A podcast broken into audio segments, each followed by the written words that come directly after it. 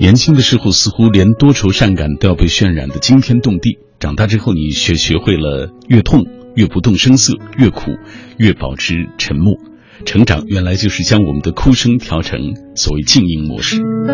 这样说可能有一点感伤啊，但这并不代表因此你就沉寂驻足徘徊不前。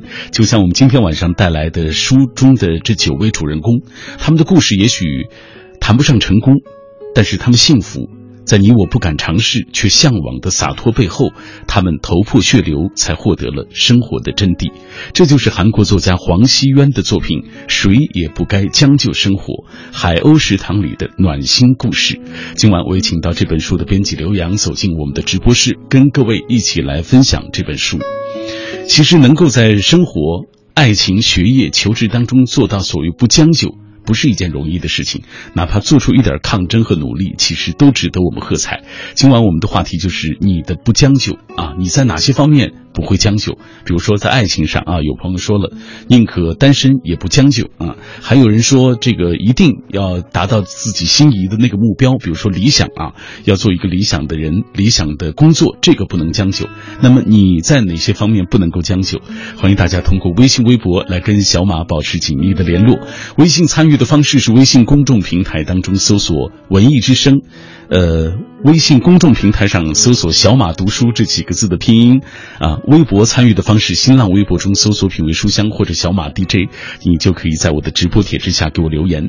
如果错过收听某一期节目，也有办法可以下载中国广播 app，在这个 app 上找到我们“品味书香”的往期回放。这里各位正在停留的就是 FM 幺零六点六，中央人民广播电台文艺之声。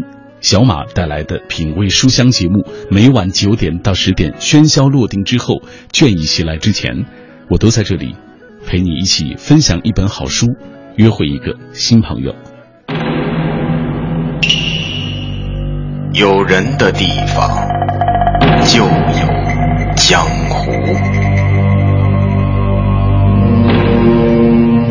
江湖在说书人的嘴里，在外想象里，沧海高山，云雾缭绕；而书里的江湖，可能是西汉时的监狱，宋朝荒野的小店，十九世纪阿根廷乡下酒吧，上世纪九十年代香港的奶茶店，味道诡异，仍有余香。每晚九点，繁华落尽之后，倦意袭来之前，品味书香，陪你在书中最华丽的江湖闯荡。闯荡。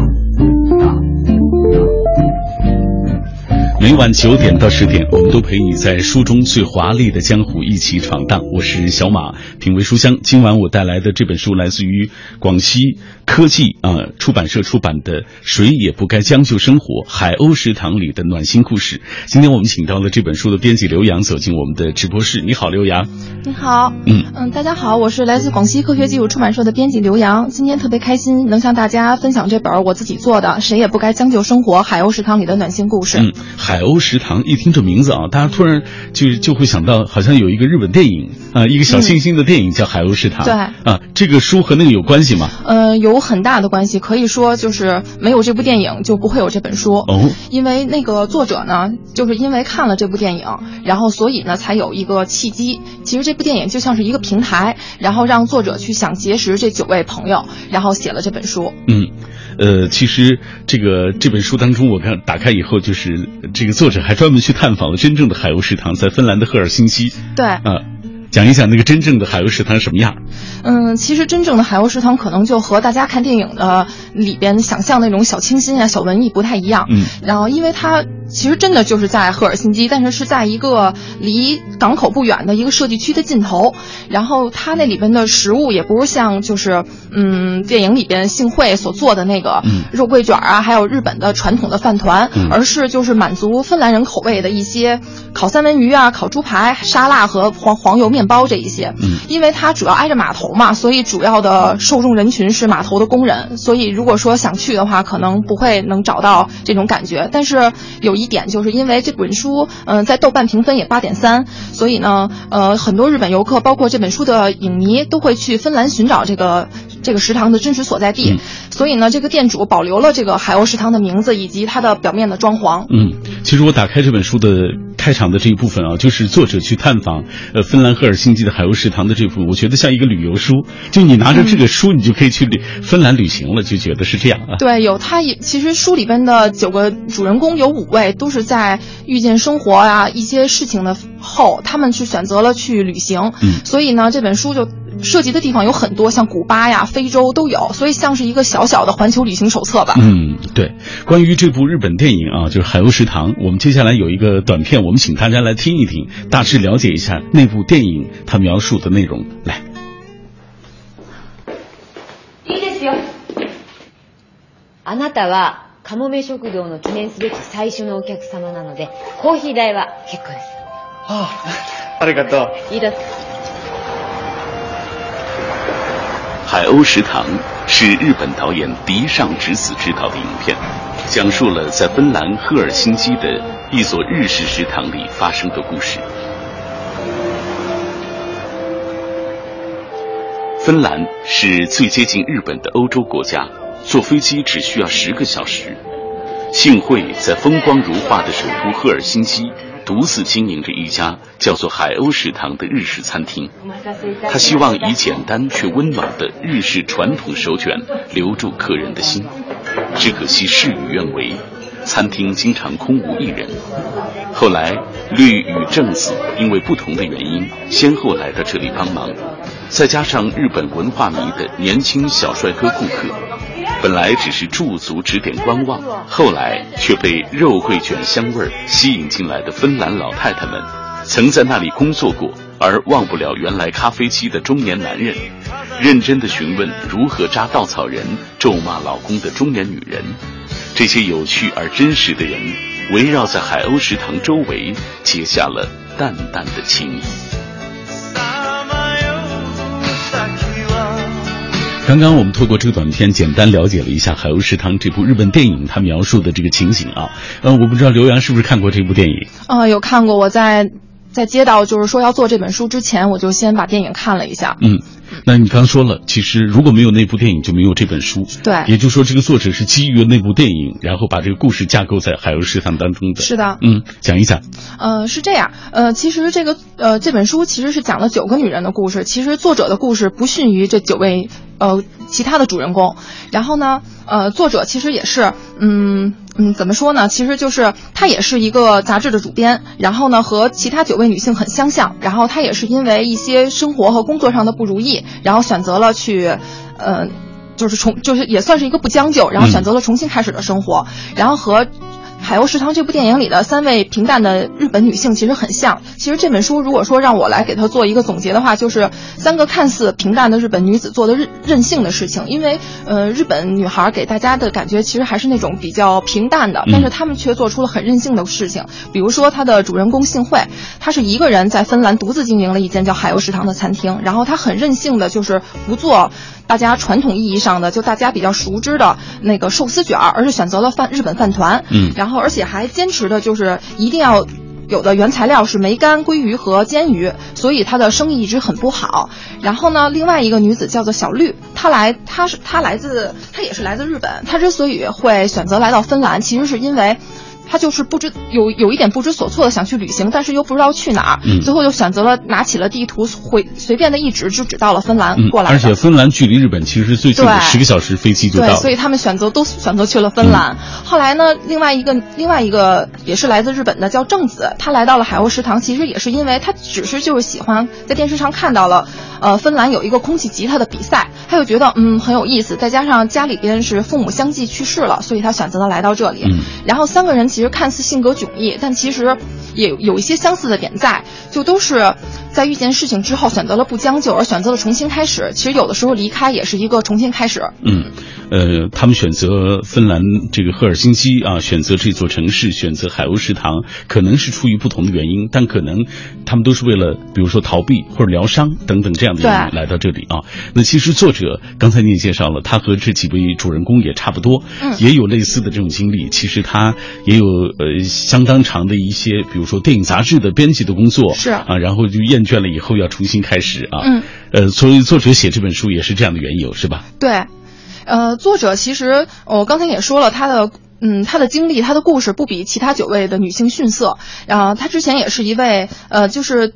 国际银幕这本杂志的韩国版的编辑，在三十岁的时候就已经当成了主编。嗯，他一一开始也是觉得，嗯，每天的熬夜啊、加班啊，就是一个当主编的一个宿命吧。嗯，但是其实慢慢的他就觉得，嗯，生活不应该是这个样子的。然后生活就是也是应该多姿多彩的，即便就已经跨入了就所谓的大大龄女青年的行列，但是也不应该就是面对生活、面对工作、面对工作呃生活、工作、爱情上的压力而选择将就。嗯然后所以他选择了重新开始的生活。嗯然后第一站选择的旅行的地方就是芬兰。嗯，我们微信平台当中有朋友对刘洋有一评价，说一听这姑娘就心直口快的，对不对？谢谢。好，品味书香，我们今天带来的是广西科学技术出版社出版的《谁也不该将就生活：海鸥食堂里的暖心故事》。以下我们先透过一个短片来了解一下这本书。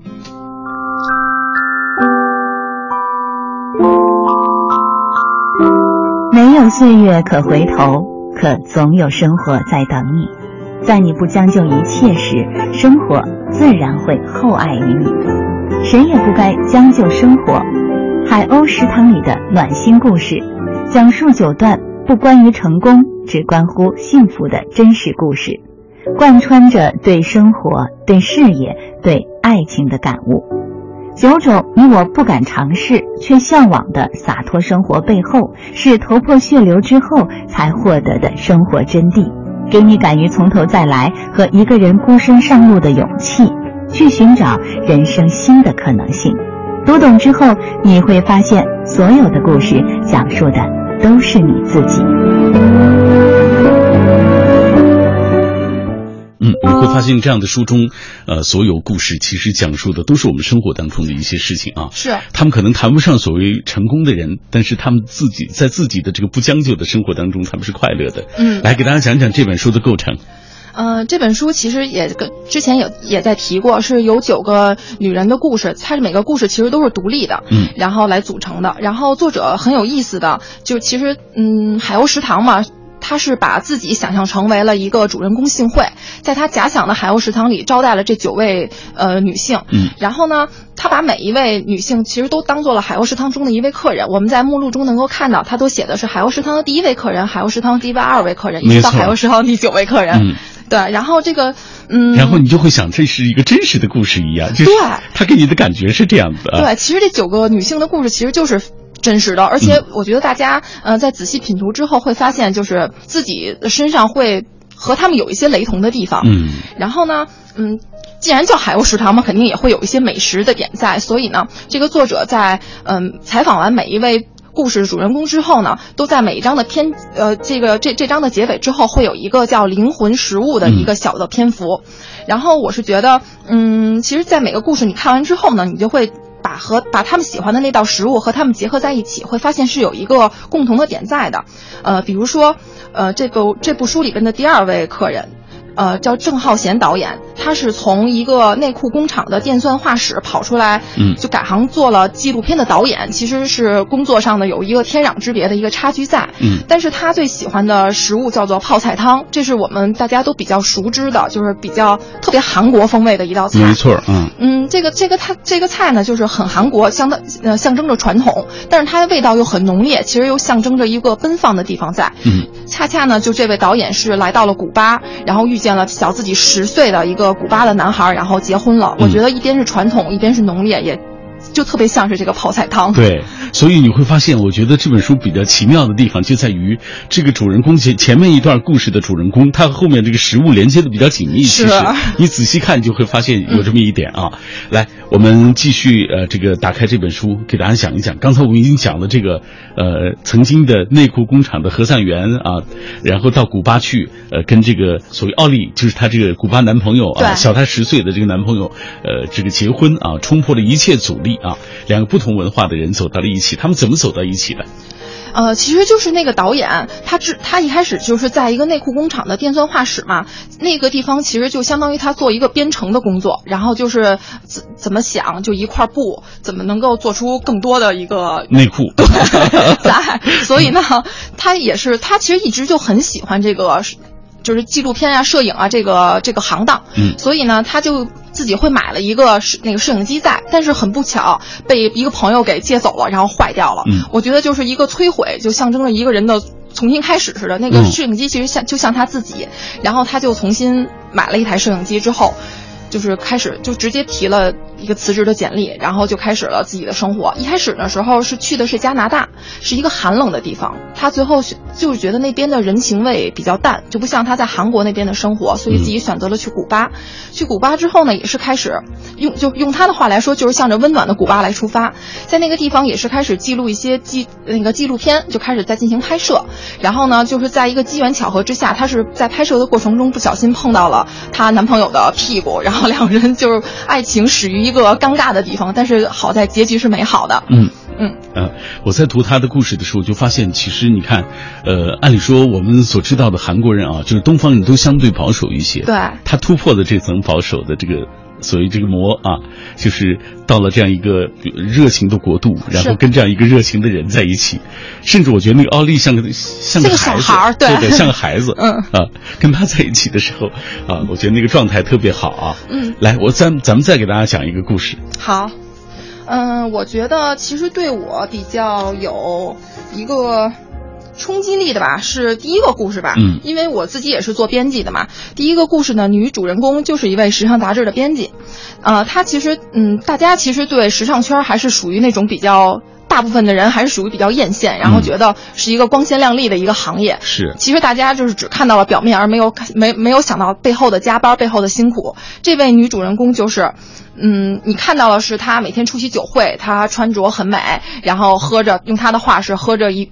比大家一顿饭还要贵的咖啡，涂着名牌口红，然后这样游走于时尚圈。但是背后是他经常加班，直到累到了子宫出血。嗯，然后呢，就是在这样的巧合之下呢，他其实也是，嗯，觉得尤其是这个在写作这个行当吧，我是觉得只要你热情在，好多事情就是都是很好解决的。他就是因为。工作的热情不在了，嗯，然后就觉得每天写字就像是在压榨自己。他曾经也调整过，就是去济州岛散散步啊，但是发现无济于事，最后就是就是干脆选择了离开。其实离开就像之前说的，是一个重新的开始。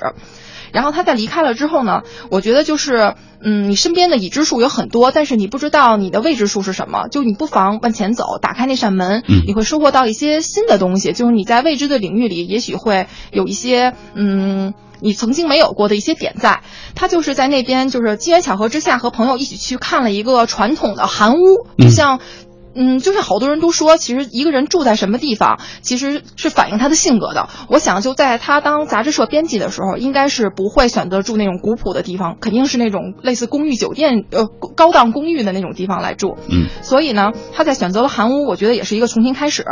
然后呢，他在那说明他的这个生活方式要发生转变。对，就是他在那边就是享受那种静静的生活，很慢的节奏。嗯，然后呢，也是又是一个机缘巧合，我就觉得未知数在这个故事里有很多。又是一个机机缘巧合，一个朋友说：“你能把那个屋子借给我吗？我需要招待一些朋友，然后希望你能帮我做一些吃的。”他就发现，哎，我还可以这样做，然后就慢慢的，其实他那家他一开始没有想到就是说要经营咖啡馆，而是就是朋友来让他做，然后朋友带朋友来，就这样口碑传播，然后他。他们家每天就门庭若市的，然后他就开始了经营了上了咖啡馆。然后呢，他自己其实也想过，就是说，嗯，我三十岁的时候应该是什么样子呢？我是不是应该在什么一些好的城市里穿着什么，然后吃着什么？但是其实后来就在那个作者采访他的时候，他就说，其实没有，就是嗯，你不要把幸福想的那么难，幸福其实很简单，只要你把想成为什么，然后变成了，就是。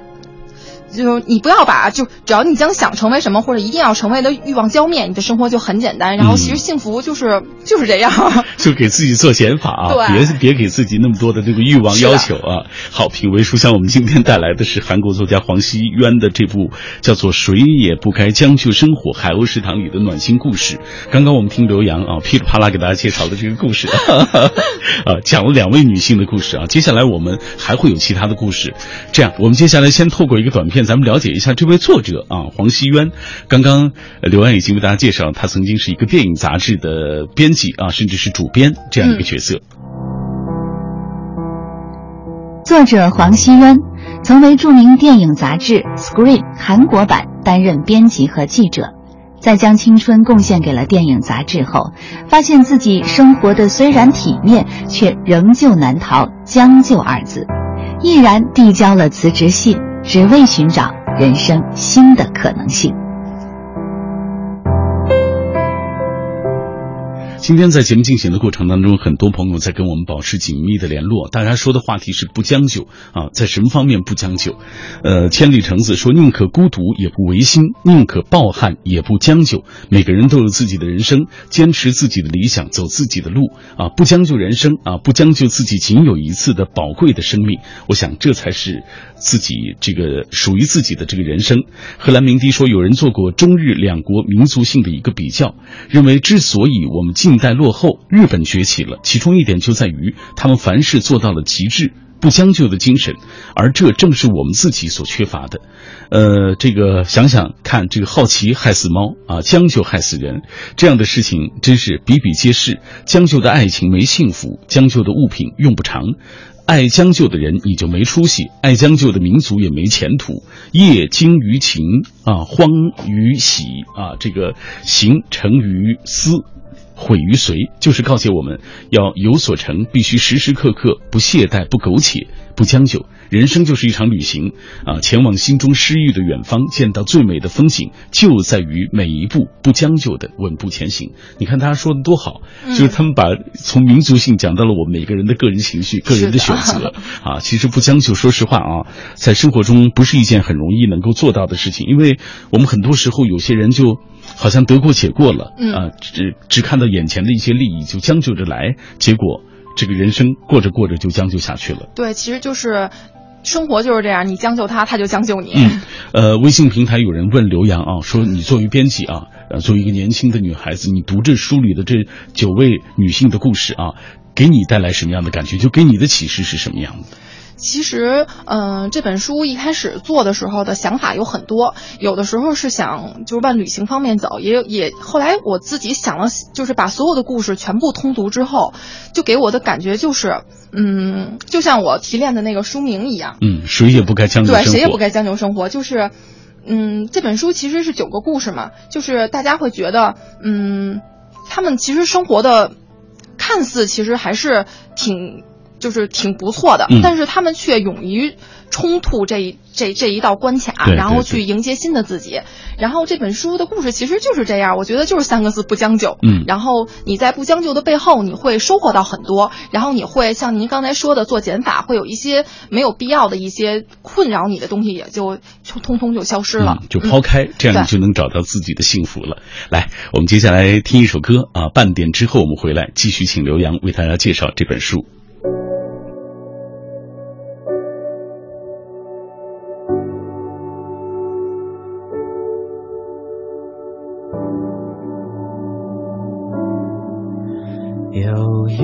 首老歌，曾经陪着我上课，来自草蜢组合，叫做失恋阵线联盟。有一个女孩，总是把歌名记错，每次问我都说成。失败者联盟。我们再也没见过。看了那么多远方，你是否好好欣赏过眼前？我们追逐梦想，却未必懂得梦想。大家好，我是演员张卫健。本周日晚上二十一点，文艺之声 FM 一零六点六，我作为朗读者和主持人戴戴一起朗读毛姆的经典之作《月亮与六便士》，让我们认知内心，认识梦想。我什么都没有，只是有一点长。如果你感到寂寞，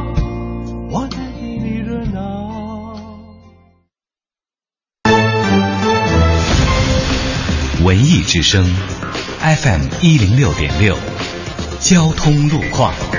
交通路况这一时段来关注明天的出行提示。明天是周五，车辆限行的尾号是二和七。北京市公安交通管理局车辆管理所定于二零一六年的四月二号到四号，也就是清明假期期间进行数据存储迁移工作。期间将停止机动车和驾驶证业务办理，各车管分所、各交通支大队车管站以及其他机动车登记服务站均停止办公。提醒司机朋友注意。FM 一零六点六，天气预报。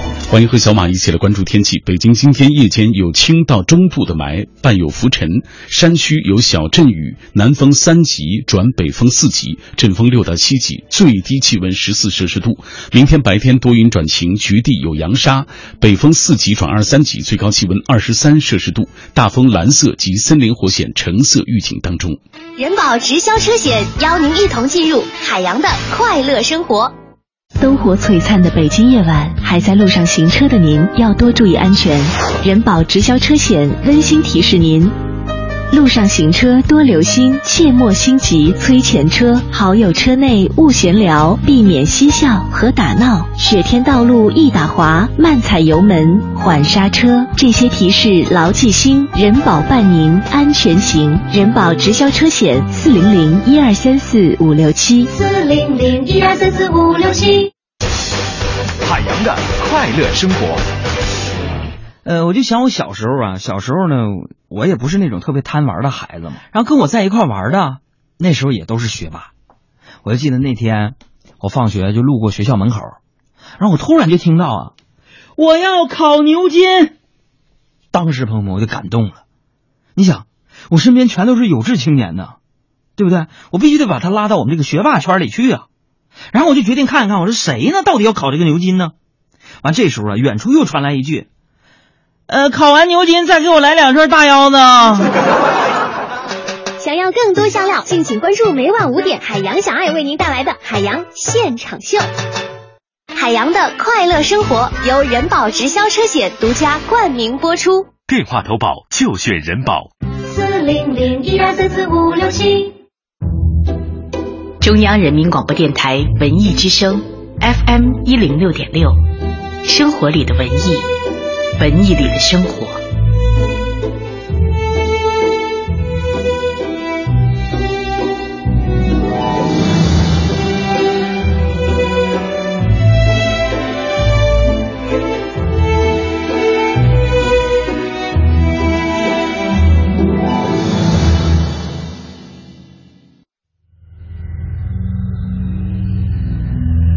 用声音的温度融化黑夜的迷茫，用阅读的力量坚定你对生活的信仰。每晚九点到十点，品味书香，讲述书卷之中那从手边流淌的岁月，讲述书卷背后那熠熠生辉的时光。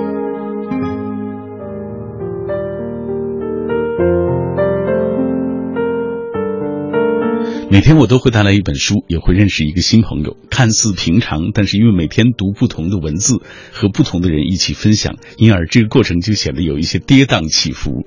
各位，感谢你继续停留在我的声音世界当中，我是小马，品味书香，每晚不间断的九点到十点的文字旅行。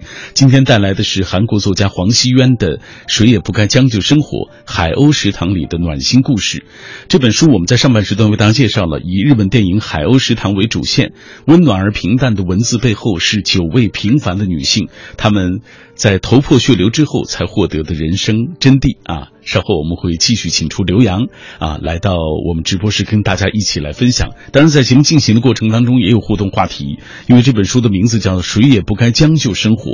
但事实上，所谓的将就在我们的生活中出现的挺多的。比如说，有人在爱情当中，哎，就将将就就的，觉得那个碰不上最合适的那个，就将就这个来。哎，对。还有朋友就是在求职当中勉强找一个差不多的工作就行了，别给自己太高要求。哎，对。其实还有朋友问了一个问题。啊，这样，就是说，他说这个不将就和北京话里就是所谓作啊，就是那那个那个作那个意思一样吗？啊，那肯定不一样啊。用现在网络上的话就是 “no 作 no die” 嘛。但是作肯定就是你本来应该还不错，在你作之后，它反而是不好了。嗯。而我们这个九位女人公主主人公其实是在重新开始之后。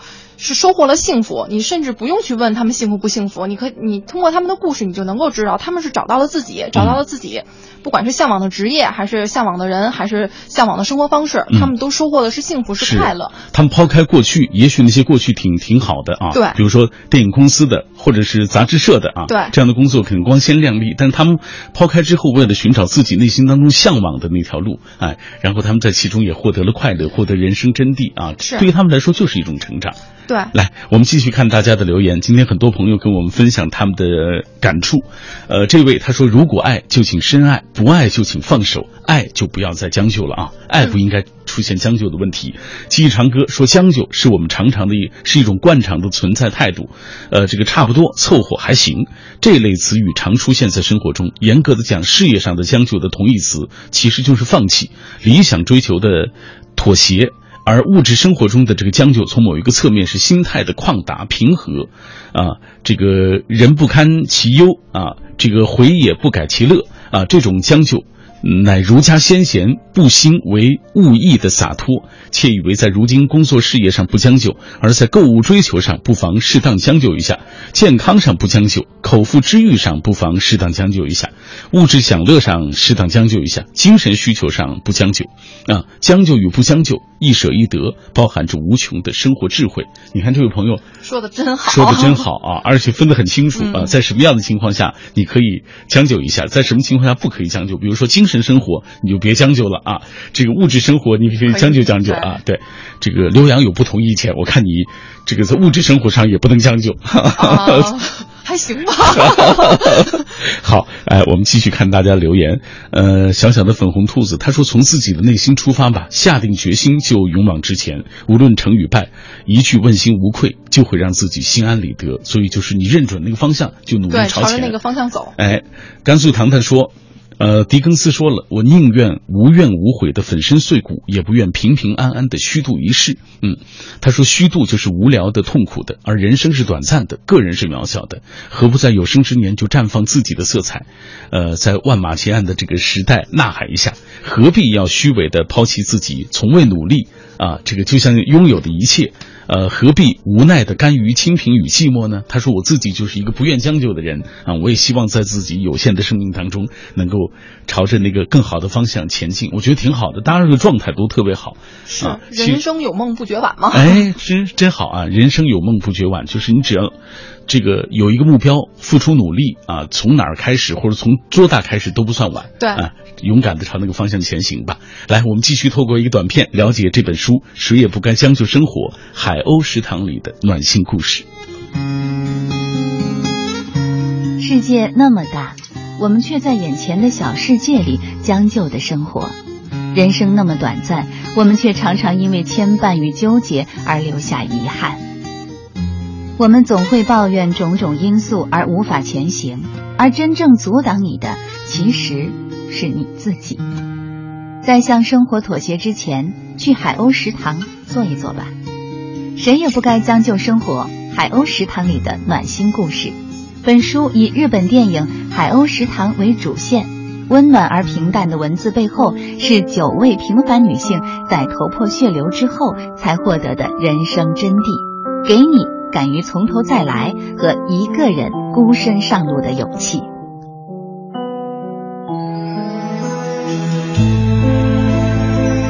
来，我们继续请出刘洋，跟我们一起来分享他编辑的这本书啊。呃，上半时段我们已经给大家介绍了，这本书包含九个故事，都不是所谓别人眼中的那种，呃，所谓特别成功的啊。这个九个女性其实也谈不上特别富足啊，但是她们都在努力的做自己，努力追求自己的那个幸福，她们也获得了自己想要的东西啊。这个呃这方面的情况，你给大家讲一讲。就跟除了刚才我们介绍的呃第一位、第二位，就是那两位之外，咱们讲讲其他女性的故事。嗯，我还有一位，就是嗯，之前咱们可能讲的故事都是比较偏生活方式，比较偏职业。嗯，其实这书里边也有一些嗯关于爱情吧，也有一些这个故事。嗯，然后书中呢有一位女主角，就是自己，我觉得那个姑娘就属于那种嗯，就一直比较向往自由的一种生活。就她之前也是，她是在韩国不是首尔地区的另外一个地方，然后因为得到了出版社编辑的这么一个职位，然后来到了首尔，但是。在上班第一天之后，他就第二天他就辞职了。他就觉得我不喜欢这种朝九晚五那种打卡的生活。然后也是在一个契机之下呢，获得了一个电视编导的这么一个职位。然后去那边就每就他的任务就是每天去采访，他一个礼拜甚至要去采访一百个人。嗯。然后呢，他也是就在采访的过程中，突然间发现就是自己没有被采访者幸福，所以呢，他就开始他其实也是在之前也是有就是调整，但是发现嗯自己要的生活不是这样的。所以呢，他就选择了去旅行，然后先是在也他在去旅行之前，也是因为毕竟还是有一些积蓄，是把所有的钱全部取出来选择去旅行。然后先是第一站是土耳其，在土耳其遇到了一位他比较心仪的对象，然后两个人很快的就订婚了。订婚了之后，他在土耳其待了二百四十天，其实我觉得那那一段时间应该是比较。甜蜜的，然后在那边待了二百四十天之后，他毕竟还是韩国人嘛，他要回到韩国，但是他的爱情没有中断。他其他毕竟是编导这个行业，所以他每天还在写写内容，他会写一些就是类似游记的这种书。然后，但是噩耗传来了，就是她的男朋友因为车祸去世了。嗯，所以呢，她其实。肯定是很痛苦的，但是她选择疗伤的过程是又选择了去旅行，她选择了非洲，在一个看似是嗯稍微会比韩国就是贫瘠一点的地方吧，她反而就是慢慢慢慢的让自己的呃伤口吧慢慢慢的慢慢的平复了，所以呢，他又继续回到了就是他的旅行的生活中。其实在这之在这个中间，他有。又去回到了电视编导这个行业，但是他又想，嗯，我如果说这辈子都要这么干的话，自己会很不开心，所以又是抛开了一切，去选择了去旅行。就像之前一直在说嘛，就你不将就，你就会收获到一些未知数，未知数也许是很好的。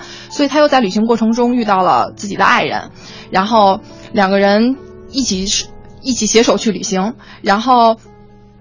他也，他也，他也有在说说，嗯，如果说你问我现在的梦想是什么，他的梦想就是结婚，然后老了以后可以再变成一个老太太之后，再变成一个老太太的时候，可以和自己的爱人手拉着手。嗯，就是嗯，我觉得每个人其实对幸福的定义不一样，就是有的人可能就觉得我要成为一个什么样的人，有的人就觉得我要怎样怎样。其实有的时候你抛开这些，你就会好一些。就是你抛开这些杂念，你收获到了是一一遍一一个更清澈的自己吧。嗯，好，刘洋，现在我们的微信平台上有一位女性朋友啊，要跟你聊一个话题啊。呃，她说了，我现在这个年纪呢，就处在被爸妈逼婚的这个年纪。嗯，后来我身边的就是已经结婚的，就是比如说姨呀啊啊姑姑就说，其实说实话，你和谁结婚啊，就是结婚后都会有矛盾啊，磨磨擦擦的，所以就说你就就将就着。呃，结结婚吧，啊，就这样的意思。他他想问的意思就是说，看看刘洋，就是你怎么看这样的问题？就是说，实际上，既然好像婚后大家都会面对锅锅碗瓢盆，都会面对争吵啊，这个呃锅呃这个所谓锅铲碰锅沿的这个这个这个问题啊，那你怎么看这种将就？呃，我觉得我可能稍微的。感性一点，嗯，我是觉得，如果说你爱这个人，就是他的一些小缺点、小毛病，你当然会包容他，就包就包括不管是就如果说你将将就就的选择了一个人，就像比如说你买了一个你不太喜欢的东西，你会慢慢随着时间的摩擦，你可能可能会适应他，嗯。但是我觉得两个人在一起。嗯，你适应了之后，你可能就会变成了，也变成了那种人。嗯就两个人，就所谓的，就好多人都说夫妻相这个事情，也是两个人在一起之后会越来越像。我觉得性格方面也会有。嗯，然后我一直是觉得，只要有爱，这个很多事情都会自然而然的解决。就因为你爱他，他也爱你，然后很多事情真的就是会包容。嗯所以你觉得前提就是情感是第一位的啊？对。啊，这个将不将就，其实最重要就是你情感上能对，不能如果你过得去啊。你喜欢他的话，他也喜欢你，你俩就不存在将就的这个事情。嗯，好，来，我们接下来继续进入这本书当中。其实这本书，我觉得它。是一本特别漂亮的书啊！大家拿到这本书的人，你就会发现，包包括里面的图片，包括这个整个的装帧的设计，包括所有我们提到的这个灵魂食物这个单元啊，呃，它其实和前面的故事都包含的非常紧密。这个整个的装帧的这个情况啊，有美食，有美景这些图片啊，给大家讲讲这这些东西。嗯，这本书其实算是一本小书，是一本三十二开的小书，但是其实不薄，有二百七十二页。然后我自己是认为就特别适合睡前看，因为我自己比较喜欢就这种独立的故事，你可以从你随便翻开一个故事就可以看。我觉得九个故事嘛，基本上一个礼拜零三天你就看，不啊一个礼拜零两天你就看完了。然后而且看完在睡前看，你会收获到的是一个比较平静。然后您有说到就是美食和美景，我觉得我先分开说吧，先说美景吧。书中的美景其实比美食要多。因为书里边就是采访了九位女性嘛，九位女性有五位就都是经常去旅行的人，所以所有书中的照片全是他们自己旅行中的随手拍，嗯，都很文艺、很清新，然后很治愈系。然后呢，书里面因为呃，他们我我刚才之前也有提到，其实这本书更像是一本小小的环球旅行指南，因为他们去过的地方有印度、有古巴、有菲律宾、有加拿大、有非洲、埃及，甚至比较稍微冷门一点的爱沙尼亚这种。所以我觉得在这本书里边，你可以看到领略到世界的风光，嗯、然后和他们的故事可以结合在一起。嗯，既是一本故事书，也是一本旅行书。是啊。然后说到美食呢，我觉得还是因为它的灵感源于海鸥食堂嘛。说到食堂，肯定会有吃是的，所以我我我觉得可以建议大家，因为嗯，每一位故每一位受访者的故事，其实你都可以在自己的身上找到一些，比如说爱情、生活或者。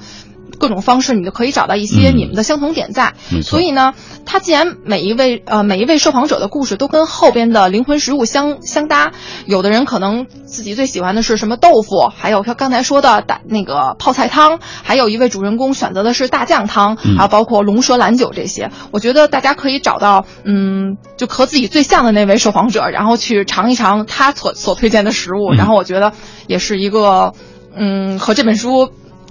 在一个口齿上的一个相互碰撞吧，就是舌尖上的这个 舌尖上的碰撞。哎，来，呃，刚才说了豆腐啊，我们就给大家读一读这个豆腐，它是灵魂食物和豆腐和芝士这段怎么写。呃，他说我喜欢柔软的口感，入口即化的美食，例如豆腐或芝士之类的。虽然我不是完全的素食主义者，但平日里我基本不吃肉。虽然这可能会导致蛋白质大量缺缺乏，所幸的是我喜欢吃豆腐和芝士，喜欢软绵绵的触感，也喜欢放在嘴里慢慢融化开来的感觉。与其说我想像豆腐或芝士一般啊，在这个世界上柔软的生活下去，不如说我喜欢没有棱角的舒适感。都已经说到这个份儿上了，我想再将豆腐和芝士称为我的灵魂食物也无妨吧。大家可以在这本书当中找到任何一个小点，你都会觉得哎，挺有这个滋味的。你品一下会觉得哎，有点味道。哎，是来继续透过一个短片了解这本书。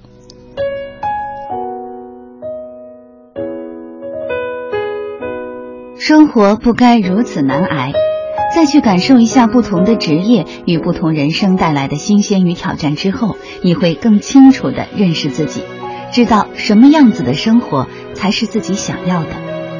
谁也不该将就生活。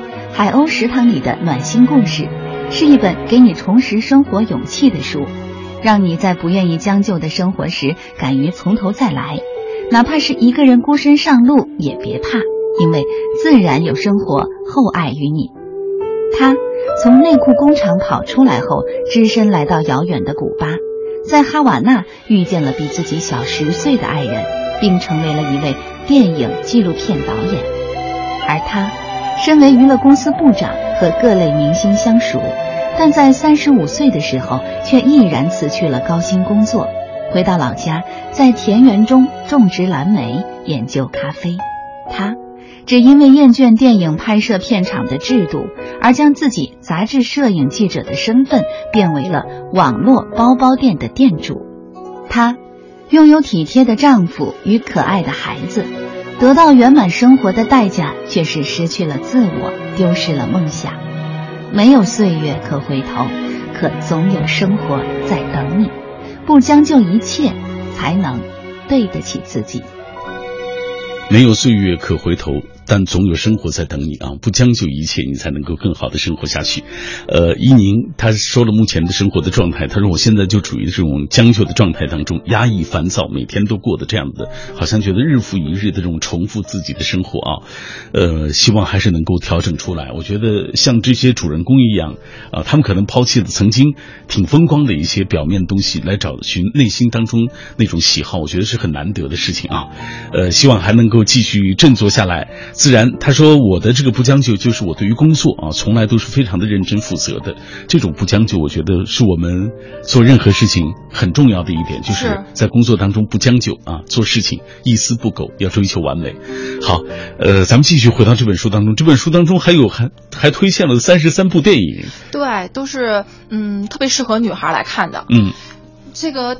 其实很就是他的电影，我是觉得除除了大家比较耳熟能详的，像《爱在黎明破晓前》《爱在日落黄昏时》以及《天使爱美丽》，还有大嘴美女茱莉亚·罗伯茨的那个《美食祈祷和恋爱》，以及《重庆森林》之外呢，还有一些稍微小众、小清新一点的电影，比如说桂纶镁演的《第三十六个故事》，还有。呃，朱莉与茱莉亚，包括李安导演的《饮食男女》，嗯嗯，因为毕竟这个书其实还是和食物有一些相关，所以还还有介绍了一些和食物相关的电影，比如说日本的《南极料理人》《浓情巧克力》《美味情缘》这些。呃，我是觉得，嗯，就是这还有跟爱情有关的，比如说《布达佩斯之恋》《初恋五十四》等等啊。对，我是觉得，因为因为马上就要放小长假了嘛，我是觉得，嗯，这三十三部电影呢，就是都是特别适合，就是。现在这个天气，包括秋天这种天气，你蜷在那个沙发上，然后静静的欣赏，然后也没有一些矫情做作的在那那些不好的、不好的开心的地方在，然后你看完之后你就会很舒心。然后呢，你或者你自己无聊，或者就想自己在家待会儿的时候看看，以及你可以约上你自己的闺蜜，然后自己。两个人弄一些零食啊，然后伴随着八卦，我觉得也是看电影也是人生的一大乐事。看出来了，刘洋平时就这样。哎，这本书你看它的名字叫《谁也不该将就生活》啊，在你看来，作者想通过这九个女性的故事表达什么？嗯，我觉得其实就是特简单的三个字，就像大家现在在大家互动，就是不将就这三个字。嗯，然后呢，其实嗯，这九个故事呢，其实看似平淡。其实背后都是一些，嗯，有其实是有很多痛苦的点在，因为你从你现实现有的生活中脱离出来，其实是需要很大的勇气的。然后，因为你不知道你前方是什么，也许是，也许就是一个不好听的，就是一个坑。但是你当你经历过了之后，你在。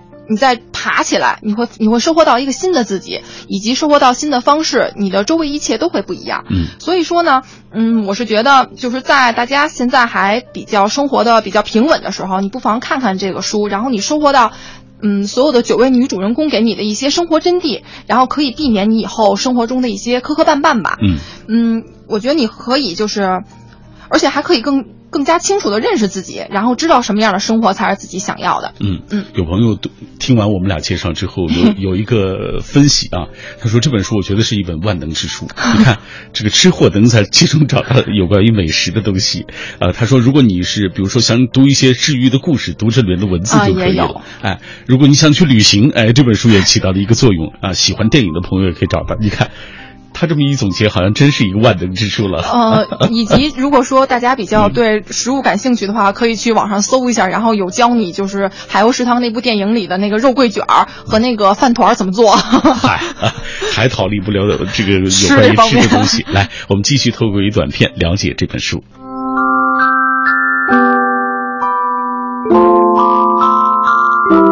没有岁月可回头，可总有生活在等你。在你不将就一切时，生活自然会厚爱于你。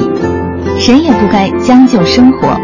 海鸥食堂里的暖心故事，讲述九段不关于成功，只关乎幸福的真实故事，贯穿着对生活、对事业、对爱情的感悟。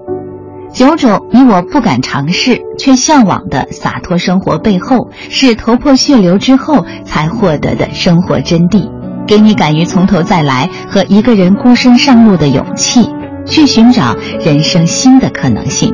读懂之后，你会发现，所有的故事讲述的都是你自己。生活不该如此的难挨，在妥协之前，去海鸥食堂坐一坐吧。那里没有冰凉的过去，只有暖心的时光。听一听里面的故事，会遇见自己，会融化心底的牵绊和纠结，会重拾勇气，会找到人生新的可能性。这就是我们今天为大家介绍来自于广西科学技术出版社出版的《谁也不该将就生活》海鸥食堂里的暖心故事。感谢刘洋。走进我们直播室，跟各位一起来分享，也感谢听众朋友收听今晚的品味书香，我们明晚再会。